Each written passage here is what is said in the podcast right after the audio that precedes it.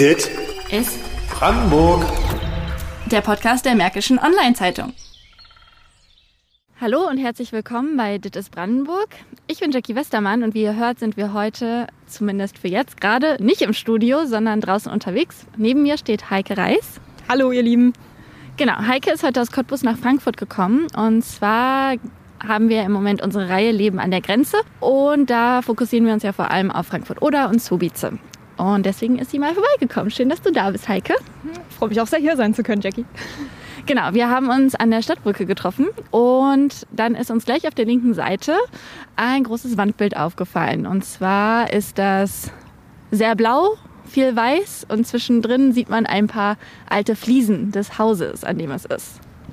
Ja, und wir sehen hier auch zwei recht präsente Gestalten. Das wäre einmal ein Hahn, der steht für Frankfurt-Oder und eine Frau, die mit recht aufgeregtem Blick auf den Betrachter hinabsieht. Und natürlich haben wir hier noch ein paar fliegende Kassetten. Was genau ähm, die Kassetten zu bedeuten haben, das ist wahrscheinlich jedem selbst überlassen zu interpretieren. Aber rechts an der Seite steht, dass dieses Wandgemälde im Rahmen von Art an der Grenze entstanden ist. Das ist ein Kunstfestival, was in Frankfurt und Subice stattfindet. Und darum geht es vor allem auch in dieser Folge. Aber wir dachten, es ist ja ganz schön hier anzufangen. Und äh, es gibt noch was anderes zu entdecken. Lass uns mal weiterlaufen, Heike. Wir sind hier nämlich in einer sehr kunstaffinen Gegend. Und zwar siehst du, dass hier Sachen aufgeschrieben sind. Und zwar auf den Fußweg. Ich muss zugeben, das ist mir noch nie aufgefallen, als ich durch Frankfurt-Oder gelaufen bin. Was sind das denn für Sachen? Genau, also genau wie das Wandbild ist auch dieses künstlerische Dasein, sage ich mal, dieser Worte auch ein Projekt des Vereins Kunstgriff. Und dazu hören wir heute ein bisschen was, da ich mich mit der ersten Vorsitzenden getroffen habe. Aber erstmal wollen wir natürlich hier ein paar Wörter lesen und üben. Und zwar ist es nämlich ein deutsch-polnisches Wörterbuch, was wir hier sehen. Du darfst gerne das deutsche Wort nehmen, wenn du möchtest. Genau, beginnen wir mal mit den Seifenblasen. Und was ist dann das polnische Pendant? Genau, darunter steht Weinka mit Lana. Lass es mich mal probieren. Weinka mit Lana. Weinka mit B. Weinka mit Lana. Ist gar nicht Genau, es so ist nicht so einfach, aber es wird ein bisschen einfacher. Wir laufen mal weiter. So, der liebe Schnee, der ist ja zurzeit äh, nicht sonderlich vorherrschend in Frankfurt, oder? Aber immerhin steht er hier vor uns auf der Straße geschrieben. Genau, und auf Polnisch heißt Schnee Schnieg. Schneck. Sehr gut. Genau, wir laufen mal die kleine Oderstraße noch ein Stück weiter, weil da vorne kommen nämlich auch noch zwei Worte. Eins davon ist mit das schwerste äh, im Polnischen. Mal gucken, wie du dich schlägst. Wir fangen mal hier unten an und dann nehmen wir das Schwere ganz zum Schluss. Aber das untere sieht ja auch schon schwer genug aus. Und zwar haben wir hier Blumenmeer zu stehen. Und Blumenmeer auf Polnisch heißt Morze Kwiatów. Morze Kwiatow. Genau, ganz einfach. So, und jetzt nehmen wir das nächste. Die Bienen. Auf Polnisch, jetzt kommen ganz viele schöne Laute aneinandergereiht. Pszczołba. Ich versuch's. Piszczola. Fast. Pszczołba. Piszczolba. Das lasse ich gelten. Na dann würde ich sagen, gehen wir mal ins Studio und fangen mit der heutigen Folge so richtig an. So, jetzt sind Heike und ich mal ganz eben schnell ins Studio gelaufen, wie eben schon erwähnt. Wir wollen nämlich noch ein bisschen mehr über den Verein erfahren, über den wir gesprochen haben eben, äh, der hinter diesen beiden Projekten, die wir uns angeguckt haben, steckt. Und zwar habe ich nämlich mit der ersten Vorsitzenden des Vereins vor ein paar Tagen, genau an gleicher Stelle, ähm, mich getroffen und darüber gesprochen, was sie eigentlich genau bei Kunstgriff machen. Gunhild Gensmer ist vor 20 Jahren zum Studium nach Frankfurt-Oder gekommen und war von Anfang an begeistert von der Stadt und den Optionen, die es hier im Kunst- und Kulturbereich gibt. Sie hat sich damals sehr im Uni-Orchester engagiert, hat Konzerte organisiert, sowohl auf Frankfurter als auch auf Subizer Seite und das sogar vor dem EU-Beitritt Polens. Denn eine Zusammenarbeit mit der polnischen Seite gab es nämlich von Anfang an. Aus dem Universitätsorchester ist dann 2007 auch der Verein Kunstgriff entstanden, der eben sich auch auf die Fahnen schreibt, deutsch-polnisch zu arbeiten. Und ähm, das hat mir immer so Spaß gemacht. Das habe ich auch bei- beim fünfjährigen Jubiläum haben wir mal so eine kleine Veranstaltung gemacht, dass die Stadt oder die Doppelstadt eben auch unfertig ist. Also es ist jetzt nicht so wie in Berlin, dass irgendwie alles schon tausendfach da ist und man irgendwie immer Konkurrenz hat und alles naja, schneller, höher, weiter und noch besser geht, sondern ähm, wenn man eigentlich Lust hat, hier was zu machen, dann geht das in der Regel und man, man rennt immer wieder offene Türen ein. Genau. Wir sind eigentlich, äh, wir nennen uns Netzwerk für Kultur und haben das als offene Struktur angelegt. Das heißt, wir bieten ein Netzwerk für Interessenten, für Menschen, die Lust haben, Projekte zu machen. Das heißt, es ist erstmal wirklich sehr offen. Also wir haben Musikfestivals gemacht, wir haben Begegnungsveranstaltungen gemacht, Theater und dann seit jetzt sechs Jahren auch viel bildende Kunst mit dem Art an der Grenze Festival. Wir sind jetzt nicht so sehr, also wir haben Erfahrungen in, in diesen Bereichen, Musik, Theater, bildende Kunst, aber äh, sind eigentlich nicht festgelegt. Und das finde ich, äh, das hat den, das hat einen großen Charme, weil wir eben gerne Grassroot-mäßig, das heißt ähm, von, mit Laien arbeiten, die Lust haben, Projekte zu machen. Und dann bieten wir eine Struktur an und beraten bei der Finanzierung. Und manchmal entwickelt sich was draus, wie eben zum Beispiel Art an der Grenze, was dann auch wirklich bekannt wird und irgendwann einen Platz im Kulturkalender kriegt. Der Verein arbeitet mit Kunstschaffenden aus Deutschland und Polen, aber auch überregional. Zuletzt haben sie bei einem Projekt einen Künstler getroffen, der an der deutsch-niederländischen Grenze lebt. Doch inwiefern unterscheidet sich nun Kunst und Kultur in Grenzregionen zu der Kunst im Vergleich zu anderen Orten? Für Gune Gensmal gibt es da für das Beispiel Frankfurt-Oder-Swubitze ein ganz einheitliches, banales Argument. Ich finde, die hatten einen anderen, anderen Stellenwert in dem Sinne, dass ja Kunst nicht so viel Sprache benötigt in der Regel und eben äh, ein schönes verbindendes Element sein kann. Weil ich zum Beispiel habe hier an der Universität äh, Englisch und Französisch gemacht und spreche wirklich nur 20 Worte Polnisch, was schon auch daran liegt, dass die meisten Suizer, die ich kenne, einfach wahnsinnig gut Deutsch sprechen. Und trotzdem an manchen Stellen hemmt mich das, aber ich freue mich immer, wenn wir äh, auch Polinnen im Team haben, die uns damit unterstützen können, weil jetzt irgendwie eine Rede halten oder einen Text übersetzen, das könnte ich eben nicht machen. Aber trotzdem können wir Veranstaltungen machen, die offen sind für Frankfurter und Suizer, weil sie ohne Sprache funktionieren oder mit wenig Sprache. Aus eigener Erfahrung weiß ich, dass äh, das Kulturpublikum in irgendeiner Form begrenzt ist weil das Kulturangebot in Frankfurt oder ist im deutschlandweiten Vergleich auf die Einwohnerzahl her gesehen extrem hoch. Also wir haben wirklich, wirklich sehr viele Veranstaltungen und als Kulturinteressierter oder Kulturinteressierte weiß man manchmal gar nicht, was man zuerst besuchen soll. So, also es gibt ein sehr breites Angebot und das Publikum wechselt natürlich schon auch ein bisschen durch die, durch die Studierenden vor allen Dingen, aber auch durch Zuwanderung. Und was man jetzt auch gerade spürt, eben so in den letzten Jahren, dass auch immer mehr Menschen herziehen. Dadurch verändert sich das Publikum und auch die AkteurInnen. Ich finde es schon, also das, das, das hat schon was Besonderes, eben auch diese Doppelstadt, äh, dass es so viel auch Zusammenarbeit gibt in eigentlich allen Kultursparten. Und das, das macht das besonders. Und wenn man sich dafür ein bisschen interessiert, dann kann man wirklich da kleine Perlen auch erleben. Wie Gunhild Gensmer gesagt hat, die Kunst- und Kulturszene in Frankfurt ist für so eine kleine Stadt eigentlich extrem ausgebaut. Es gibt zwar auch immer noch Luft nach oben, sagt sie, doch zählen wir mal auf. Es gibt mehrere Theater, das Kleistforum, das über die Stadt hinaus bekannt ist, Kinos, Galerien und wie wir ja gesehen haben, im Stadtbild zeigen sich immer Wandbilder, aber es gibt auch historische Wandbilder noch aus DDR-Zeiten. Es gibt moderne Graffiti, mehrere Kunstvereine, jährlich die Transvokale, das ist das internationale Festival für Musik und Weltmusik und wird von Einrichtungen in Frankfurt-Oder und von dem Smog in Subice organisiert, dazu später aber noch etwas mehr. In diesem Jahr findet außerdem noch das Kunstfestival Art an der Grenze zum zehnten Mal statt. Ob Malerei, Skulpturen, Performance oder Street Art, Installation, Fotografie. Die Voraussetzung für Bewerbung ist lediglich ein Bezug zur deutsch-polnischen Grenzregion oder dass man sich der Grenze aus künstlerischer Perspektive nähert. Bewerben kann sich jeder Kunstschaffende, es müssen keine klassischen Künstlerinnen oder Künstler sein. Das Team dahinter arbeitet übrigens komplett ehrenamtlich. Derzeit wählt das Team die Teilnehmenden aus, denn am 23. April geht es schon los. Genau. Und eine, die gerade ganz frisch erfahren hat, dass sie dabei ist, ist Peggy Lose. Peggy war schon mal hier auch bei uns im Podcast zu Gast. Vielleicht erinnern sich einige von euch. Ähm, damals hat sie über queeres Leben in Brandenburg gesprochen. Früher hat sie auch für die Mods gearbeitet. Mittlerweile ist sie aber frei, als freie Journalistin tätig, macht ihren Master an der Viadrina und nebenher hält sie die Grenzregion in vornehmlich schwarz-weißen Fotografien fest. Grenzen haben eigentlich schon ihr ganzes Leben geprägt und warum genau und wie das Kunstschaffen in der Grenzregion ist, wo sie Inspiration findet und was sie sich von ihren Werken erhofft. Darüber haben wir gesprochen, als wir uns in ihrem Wohnzimmer getroffen haben. Du denkst jetzt wahrscheinlich an Staatsgrenzen als erstes. Also das stimmt, die begleiten mich schon eine Weile. Also die Grenzen waren einfach nie weit weg. Nicht in Dresden, wo ich aufgewachsen bin, von wo aus wir halt oft nach Tschechien gefahren sind. Ähm, später habe ich die Grenzen dann meistens äh, irgendwie über, übertreten oder überfahren.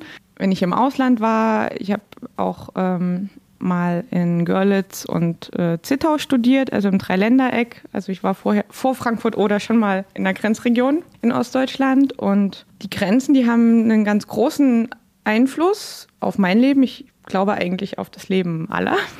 Und ich glaube auch, dass wir natürlich eigentlich die ganze Zeit umgeben sind ähm, von Grenzen und uns die ganze Zeit auch mit Grenzen beschäftigen. Also in allen möglichen ähm, Diskussionen und Diskursen, die wir führen. Also jetzt nicht nur, wenn es ganz konkret um Staatsgrenzen geht, wo Konflikte entstehen oder Krisen entstehen, sondern auch, wenn es um Themen geht wie, wo liegen meine eigenen Grenzen, äh, Identitätsdiskurse, da geht es auch die ganze Zeit um Abgrenzung. Also wer bin ich, wo, wie weit gehe ich, wie weit geht meine Freiheit?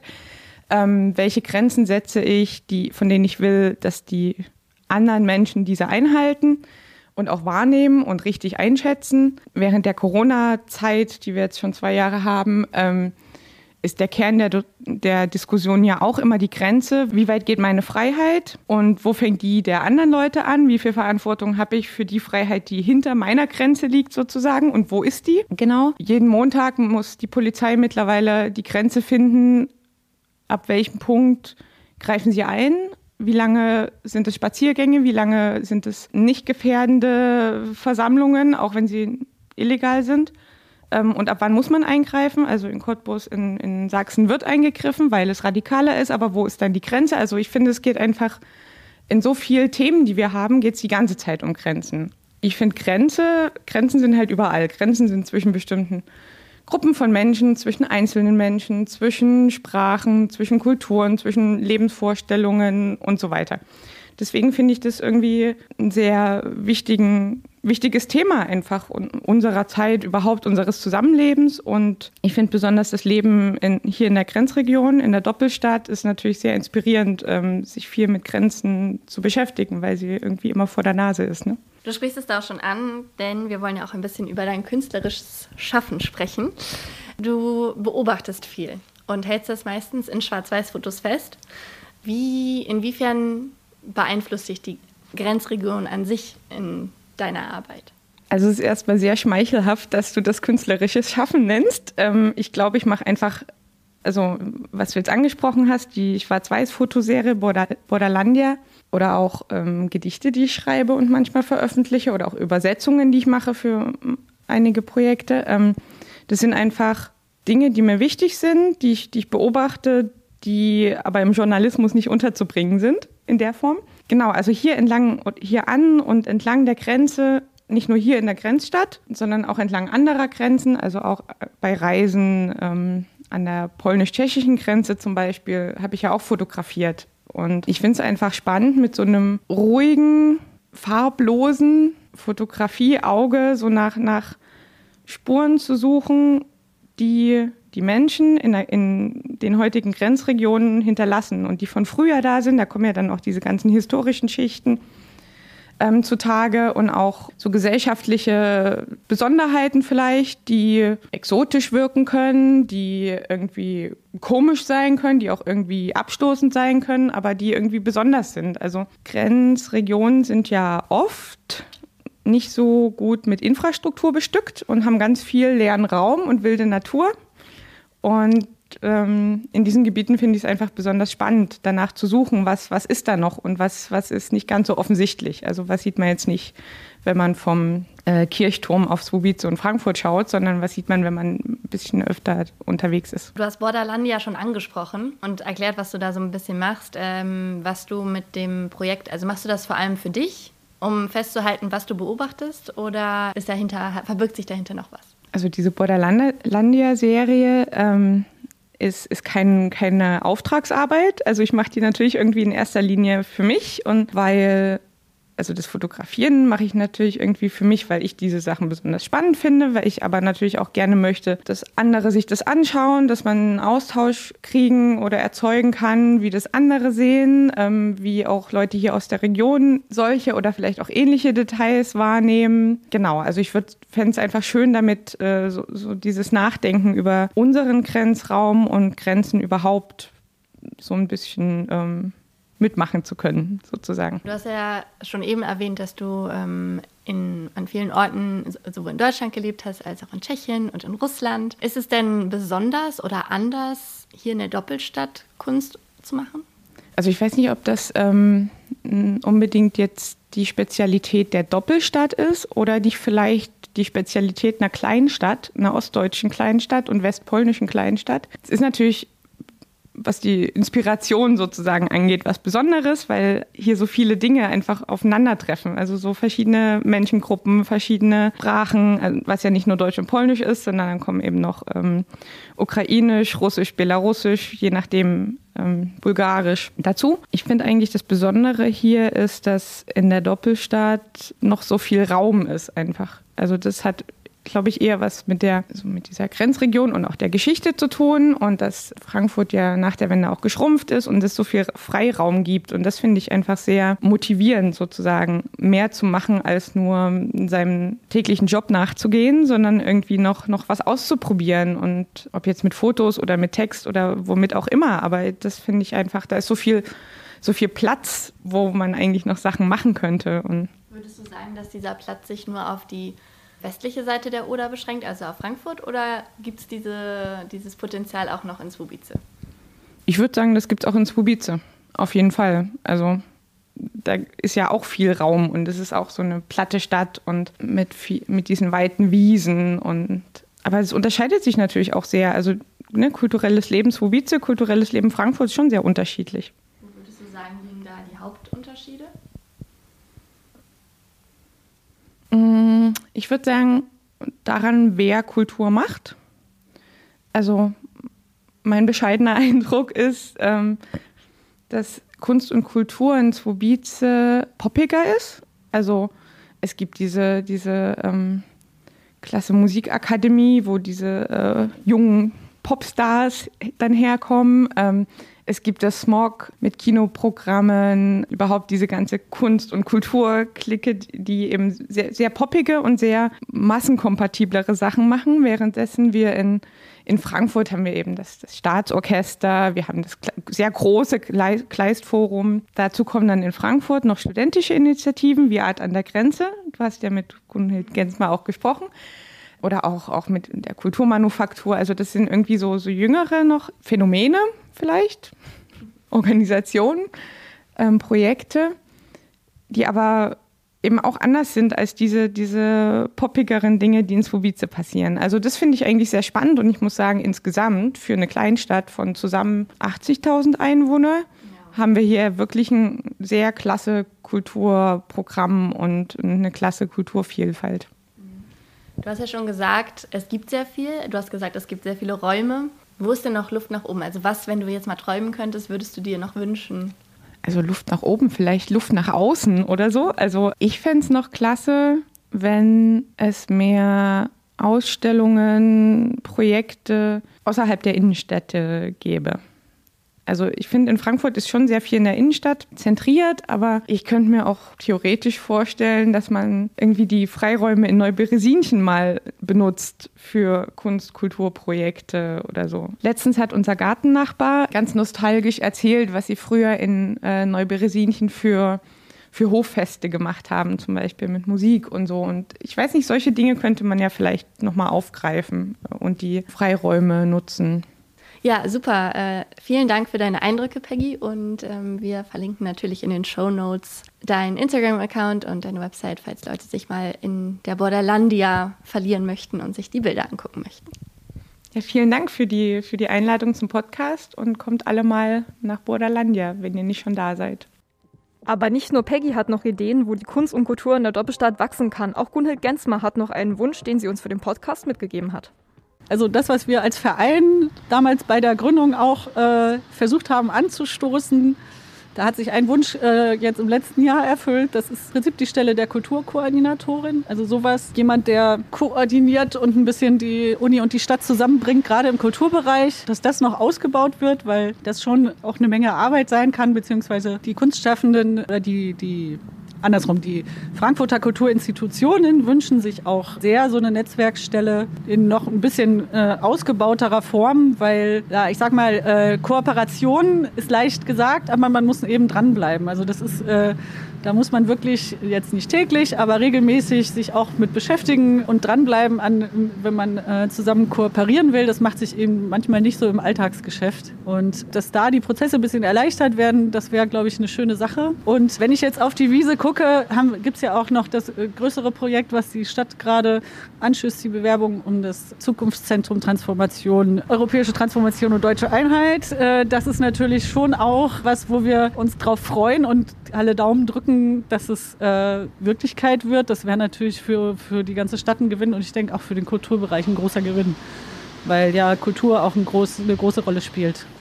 Das war's dann mit unserer zweiten Folge der Reihe Leben an der Grenze bei Dittes Brandenburg. Hört gerne nächste Woche wieder rein, da geht es auf kulinarische Tour durchs Wubice. Und unser Polen-Korrespondent Dietrich Schütter plaudert ein bisschen aus dem Nähkästchen der Doppelstadt. Wie immer findet ihr uns auf Twitter unter Mods Podcast oder an die unten bekannte E-Mail-Adresse. Wir verlinken euch auch nochmal alles in den Show Notes. Genau, bis bald. Wiederschauen. Dit ist Brandenburg. Der Podcast der Märkischen Online-Zeitung.